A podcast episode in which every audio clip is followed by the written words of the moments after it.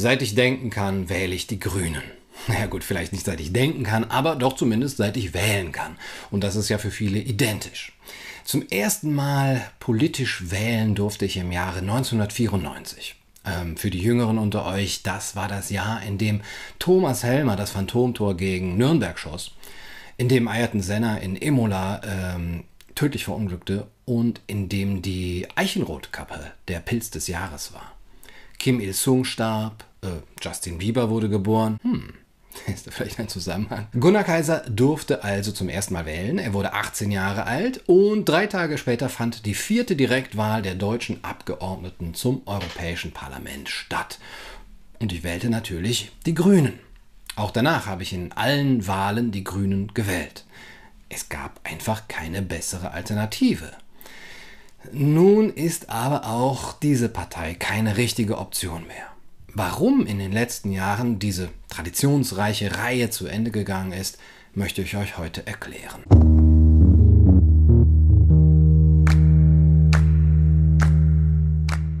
Hallo und herzlich willkommen bei Kaiser TV.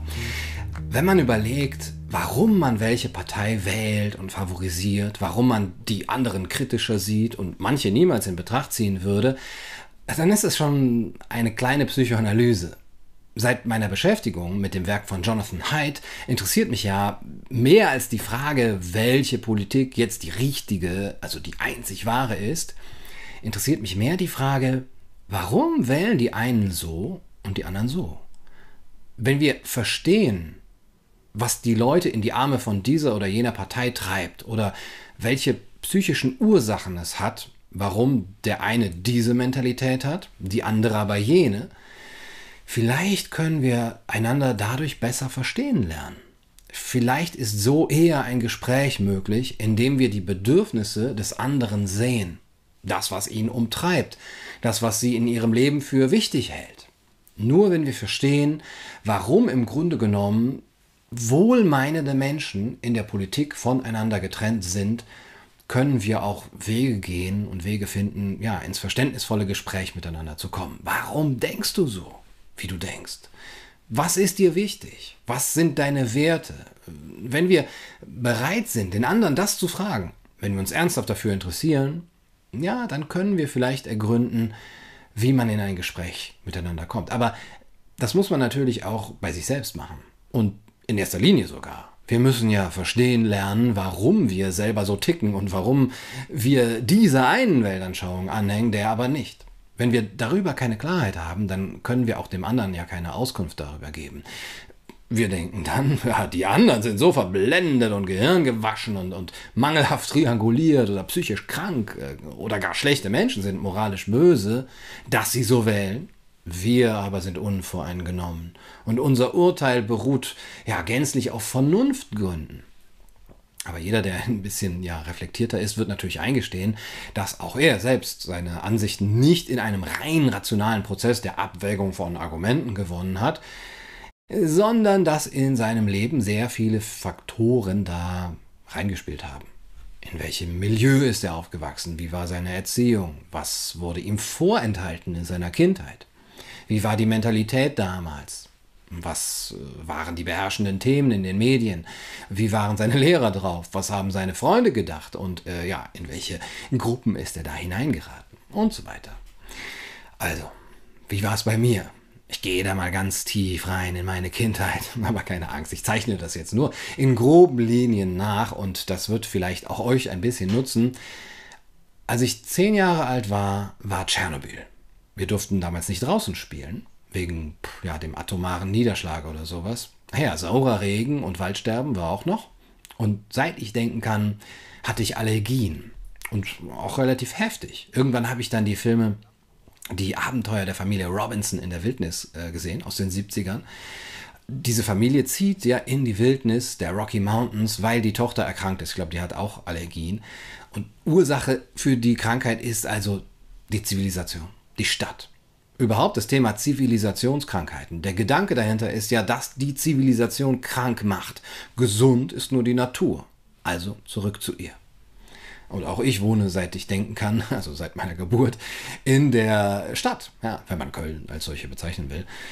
Und dann gab es noch die Serie Der Mann aus den Bergen. Das war meine Lieblingsserie. So leben wie dieser James Grizzly Adams. Das war mein Ideal. Und ich gebe zu, ist es auch heute noch irgendwie. Wenn man so früh geprägt wurde, dann ändern sich manche Dinge ja nie.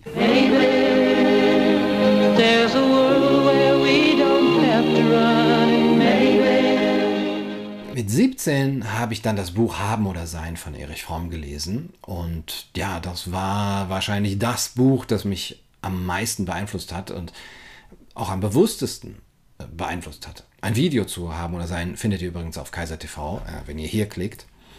Haben oder Sein. Ja, in dem Fromm auch den berühmten Club of Rome zitiert.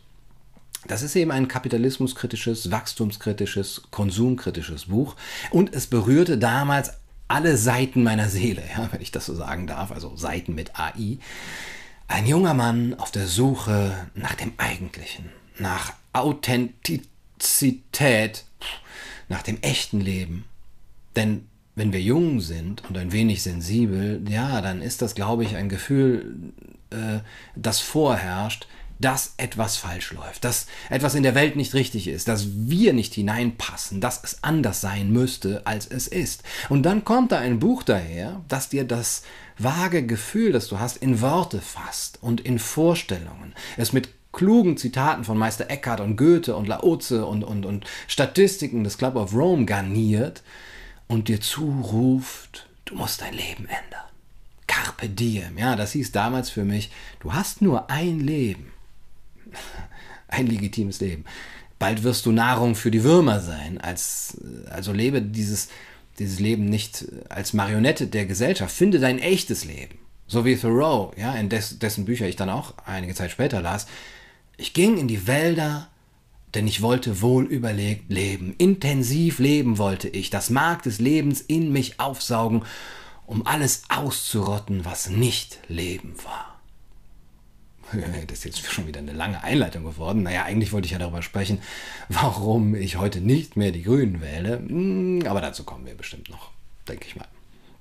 Ich war also, seit ich so 17, 18 Jahre alt war, auf jeden Fall ähnlich drauf wie die, die heute jeden Fußabdruck äh, nach CO2 untersuchen.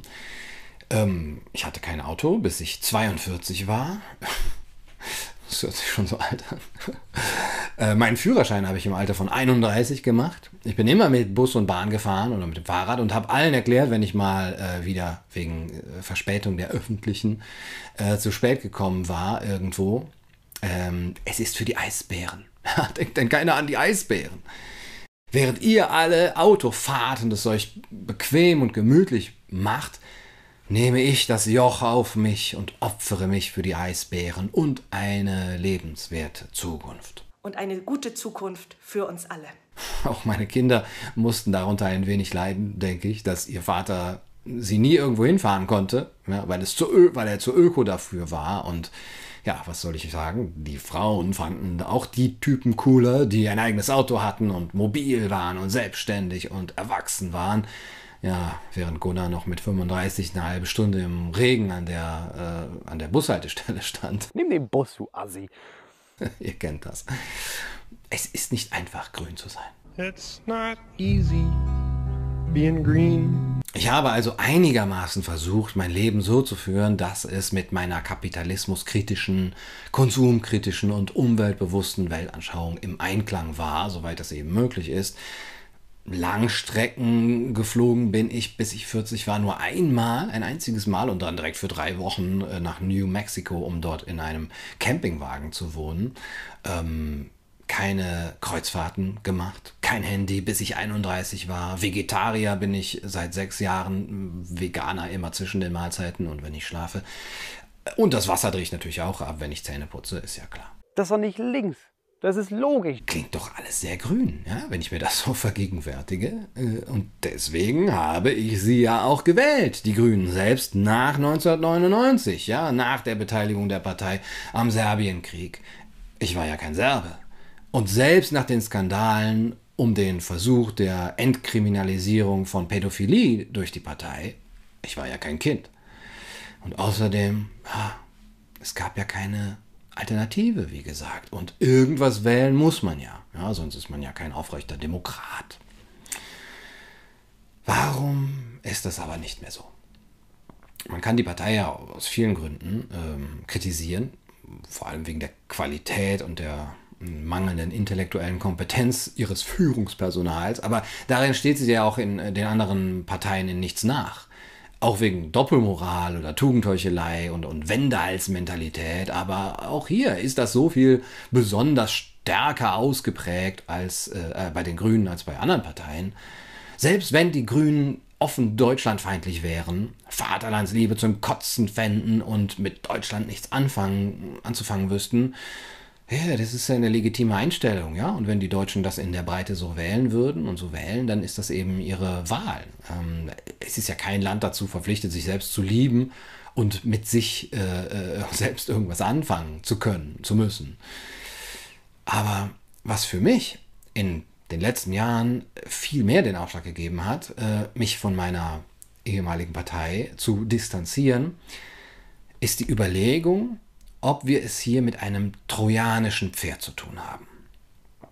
Trojanische Pferde sind für mich ähm, alle Parteien und Bewegungen, die vorgeben, für eine bessere Zukunft zu sein, das machen ja eigentlich alle, deren Politik aber zu totalitären und autoritären Verhältnissen führt, über kurz oder lang und nolens volens.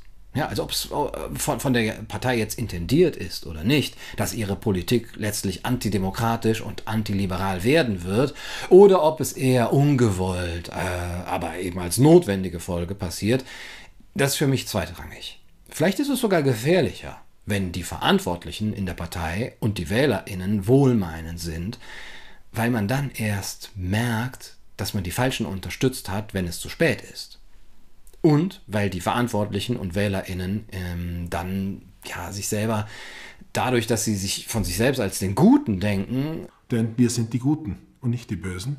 Und lieber bin ich der Gute als der Böse. In einem Tugendfuror ergehen können, in einer hypomoralischen Selbstherrlichkeit, die alles noch viel intoleranter und unerträglicher macht. Ein Tugendfuror, der ihre eigene Intoleranz und Debattenunwilligkeit ähm, ja, ihnen noch als einwandfreien Kampf gegen das Böse erscheinen lässt. Ich habe nämlich keinen Bock, dass alte weiße Männer, weil sie mit Vielfalt nicht zurechtkommen, unsere Zukunft verspielen. Die Grünen also als trojanisches Pferd. Verdeutlichen möchte ich meine These an dem mittlerweile berüchtigten Zitat von Robert Habeck. Ich glaube, man kommt da nur normativ weiter. Also man kann, man muss das zugeben, dass es so ist.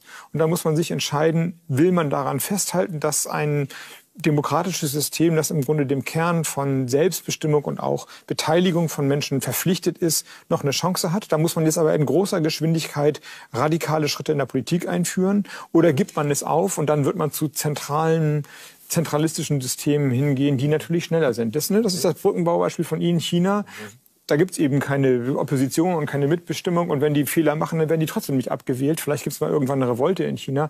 Aber erst einmal ist das System effizienter. Wollen wir das oder wollen wir das nicht? Und ich glaube, dass die Entscheidung kann man nicht ökonomisch treffen. Die kannst du nur wertegleitet treffen und sagen, ja, also ich würde sagen, ja, das wollen wir. Dann müssen wir aber den Wettlauf mit der technischen Entwicklung aufnehmen und auch mit der, der Konzerne. Ich denke, es ist ein Missverständnis, hier Habeck unterstellen zu wollen, er wollte chinesische Verhältnisse, auch wenn das rein semantisch und grammatikalisch vielleicht da herauszulesen ist. Aber aus dem Kontext äh, ist schon zu schließen, zumindest mit einigem guten Willen, dass sich sein Ja, das wollen wir äh, auf die Frage bezieht. Will man daran festhalten, dass ein demokratisches System, das im Grunde dem Kern von Selbstbestimmung und auch Beteiligung von Menschen verpflichtet ist, noch eine Chance hat? Auch wenn es schon sehr unglücklich formuliert ist. Manche würden Habeck wohl einen freudschen Versprecher unterstellen. Aber so weit will ich mal nicht gehen. Seine Aussage ist, ja, wir wollen an der Demokratie festhalten. Meines Erachtens klingt sie schon ein bisschen halbherzig, diese Aussage das überhaupt zur Wahl zu stellen, äh, ist ja schon ein bisschen fragwürdig für einen Spitzenpolitiker einer demokratischen Partei. Hm, ja, okay, wir können ja mal überlegen, wollen wir eigentlich noch Demokratie? Hat die überhaupt noch eine Chance angesichts der Verwerfungen und der, der Herausforderungen? Oder wollen wir vielleicht doch eine autoritäre Autokratie wie in China? Um, ich denke, ah, naja, ich will eigentlich schon eine Demokratie. Ja. Aber das ist ja eine Philosophiesendung, da wird man ja wohl noch abstrakt nachdenken dürfen über politische Alternativen zur westlichen Demokratie, oder? Ja. Nachher sagt noch jemand, intellektuelle Menschen hätten keine Fantasie. Ich äh, beachte mich selber als intellektuell, aber sie haben keine Fantasie. Nur so als Gedanke. Ein fest in der Denkweise des Liberalismus verankerter Denker und Politiker hätte das auch so formulieren können. Sicher, wir stehen vor größten Herausforderungen, angesichts derer man auch über neue Wege nachdenken muss. Aber ich warne ausdrücklich davor, jetzt über Alternativen zur Demokratie nachzudenken, dann landen wir nämlich bald in einem System wie in China.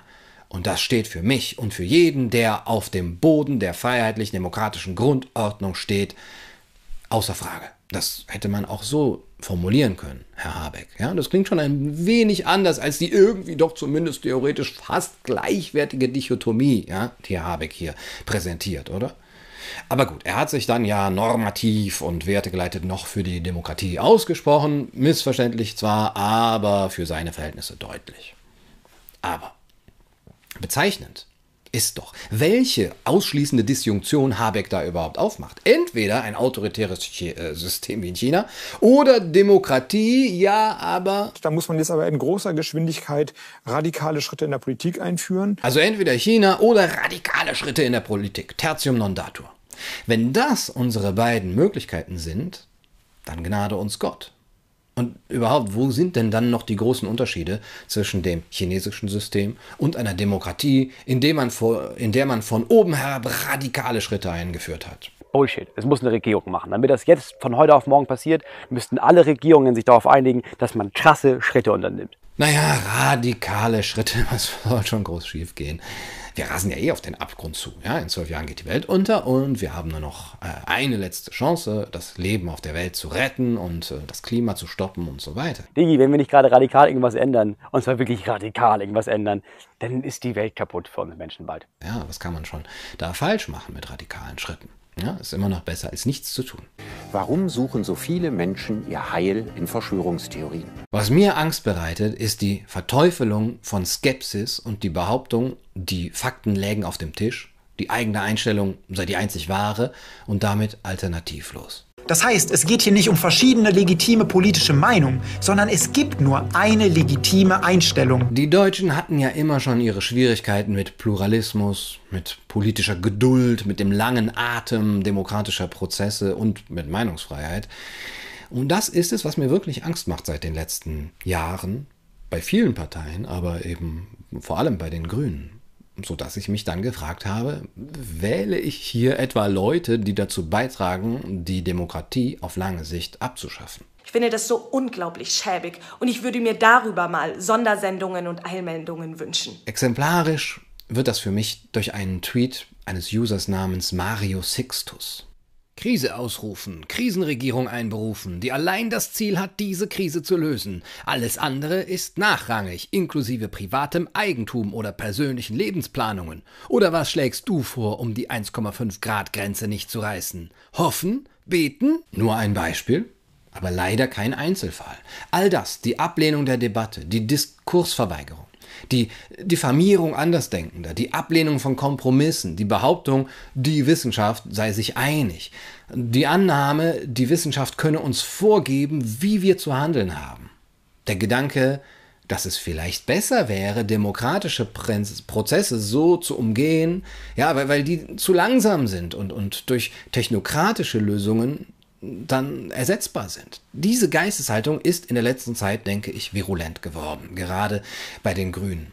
Ich denke, das trojanische Pferd, das die Grünen darstellen, liegt in der Errichtung einer Technokratie. Verschwörungstheorien haben Hochkonjunktur. Die Gründe dafür sind klar. Die Meinungen sind ausgetauscht, die Fakten liegen äh, auf der Hand und sind klar sowieso und wer sie anzweifelt, ist ein Leugner und wer andere Wege vorschlägt, der ist ein Propagandist bis das Wahlvolk begriffen hat, was zu tun ist, ist es sowieso zu spät. Also lassen wir die Experten ran. Die retten uns dann vor dem Weltuntergang. Hm, das reimt sich sogar. Ja, wie langsam und langweilig klingt doch dagegen die Definition einer pluralistischen Staatsauffassung. Ein offener und fairer Wettbewerb der Interessen und Meinungen als konstitutives Strukturprinzip der Demokratie. Auf diesem Wege soll nach Kompromissen gesucht werden, die nach mehrheitlicher Ansicht gerecht sind.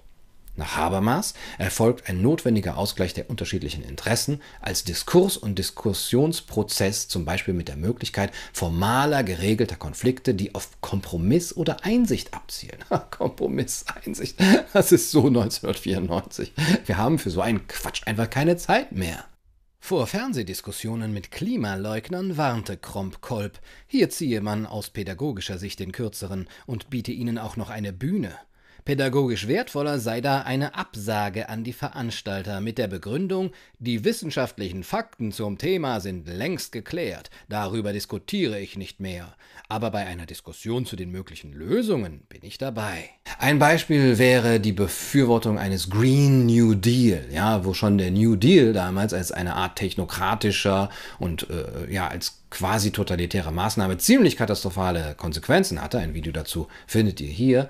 Und das Ganze wird noch verschärft durch die doch ein wenig einseitige und unkritische Berichterstattung der Medien zugunsten der grünen Weltanschauung. Manche stellen sich ja die grüne Ökodiktatur so vor, dass es dann keine Plastikstrohhalme mehr gibt und man nicht mehr unbegrenzt grillen darf. Aber das ist ein Strohmann. Beziehungsweise die Kritik geht in die falsche Richtung. Wie zum Beispiel in diesem satirisch gemeinten Video. Nachdem die Grünen die Macht in Deutschland übernommen hatten, Hausdurchsuchung! Auf den Boden! Auf den Boden! wurde alles verboten. Alufolie, Kaffeekapseln. Sonst noch was? Nein.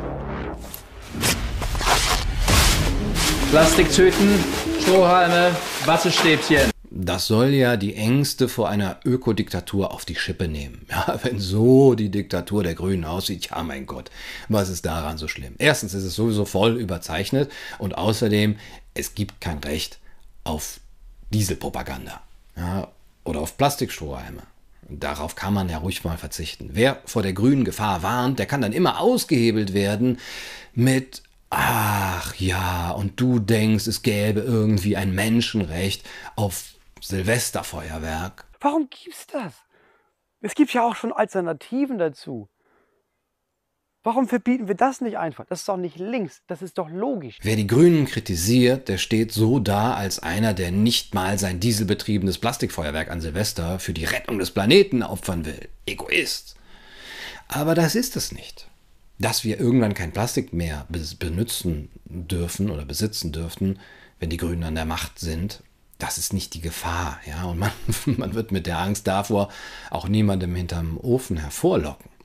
Die Gefahr besteht in einer ganz anderen Ebene oder eigentlich in zwei Ebenen. Zum einen auf der Interventionsspirale, ähm, dass nämlich der eine krasse radikale Schritt viele unbemerkte, unbeabsichtigte Konsequenzen hervorrufen kann, die dann weitere staatliche Regulationen und eine weitere Ausweitung der staatlichen Befugnisse notwendig machen. Zum anderen auf der Ebene der Aushebelung der Demokratie und des Pluralismus zugunsten der Technokratie. Was hatten wir denn noch? Ja klar, und von da an wird es ein bisschen radikaler. Warum gibt es denn in der Innenstadt überhaupt noch Autos? Warum baut man den Nahverkehr denn nicht so aus, dass es keine Autos mehr gibt? Warum sagt man denn nicht, ihr dürft nicht mehr fahren, fertig. Nehmt euch ein scheiß Fahrrad oder nehmt euch einen Bus oder eine S-Bahn. Autos haben nichts zu suchen in der Innenstadt. Das ist doch nicht links. Das ist logisch. Das macht doch keinen Sinn, wenn du die Werte siehst und sagst, ja, die Menschen werden krank davon. Technokratie, ja. Dieser Begriff ist ja in der aktuellen Debatte nicht besonders prominent. Er klingt auch nicht so besonders schlimm, nicht so alarmierend vielleicht wie Totalitarismus. Doch schon George Orwell bezeichnete die Demokratie als Vorstufe des Faschismus und in Huxleys Roman Schöne neue Welt wird ja im Grunde genommen eine dystopische Version einer totalitären Technokratie gezeichnet, in der die Wissenschaftler die Funktion der politisch gewählten Vertreter übernommen haben. Sogar ein Harald Welzer, jeglicher liberaler Anwandlung unverdächtig, kritisiert die Idee der Technokratie. Das Verhängnisvolle daran ist, dass auf der technischen Ebene alle parlamentarischen Verkehrsformen eingehalten werden, aber zugleich die Planungsprozesse immanent undemokratisch sind, weil sie nur in der Dualität zwischen Techno- und Politikerpolitik ablaufen. Am Ende heißt es dann, was wir entschieden haben, war alternativlos. Naja, was soll schon groß schiefgehen? Aber ich denke, uns sollte viel, viel bewusster werden, was das für eine Denkrichtung ist, die Technokratie. Die gibt es nämlich schon seit 100 Jahren ungefähr. Woher kommt sie und was will sie und vor allem, worin liegen ihre Gefahren? Deswegen möchte ich euch in den nächsten Videos die Philosophie der Technokratie etwas näher bringen. Es geht dabei im Grunde genommen um die schleichende Veränderung der liberalen Demokratie in eine totalitäre Demokratie. Der israelische Historiker Jacob Talman hat dies in seinem Buch The Origins of Totalitarian Democracy dargestellt. Totalitäre Demokratie, sagt Talman, bezeichnet ein Regierungssystem, in dem rechtmäßig gewählte Vertreter die Integrität eines Nationalstaats wahren, dessen Bürger, obwohl sie das Wahlrecht erhalten, wenig oder gar keine Beteiligung am Entscheidungsprozess der Regierung haben.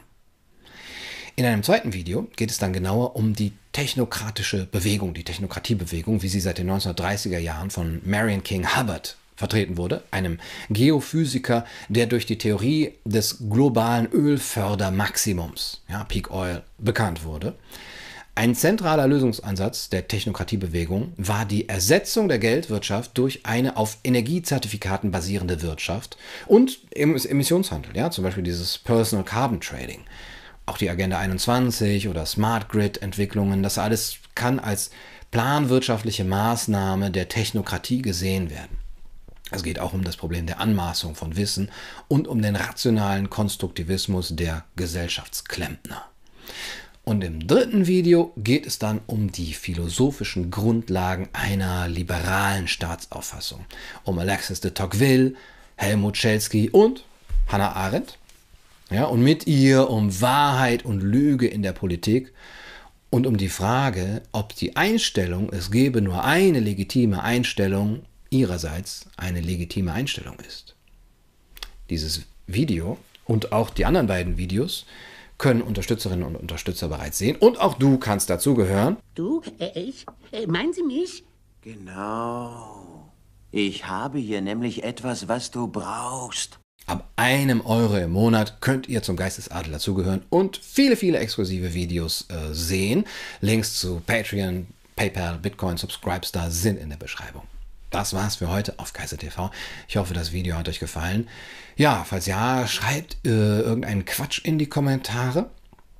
Ach ja, ähm, ich will ja immer noch nur das Beste für die Eisbären. Ich will immer noch leben wie Grizzly Adams in den Rocky Mountains und äh, ich bin auch kein Freund von zu viel Konsum oder Habendenken. Wenn ich jetzt die grüne Partei mit zwei weinenden Augen verlassen habe, bedeutet das, ich muss den turbokapitalistischen Lebensstil umarmen, darf Eisbären auf Holzkohle grillen und mit dem Langstreckenflugzeug auf dem Kreuzfahrtschiff landen? Oder kann ich einen naturnahen, nachhaltigen Lebensstil auch führen, ja, wenn ich wie Cassandra vor der totalitären Dystopie einer grünen Technokratie warne? Schreibt es in die Kommentare. Ich lese sie alle. Wenn im Meer genauso viel Fisch wie Plastik sein wird. Ich wünsche euch einen wundervollen Tag.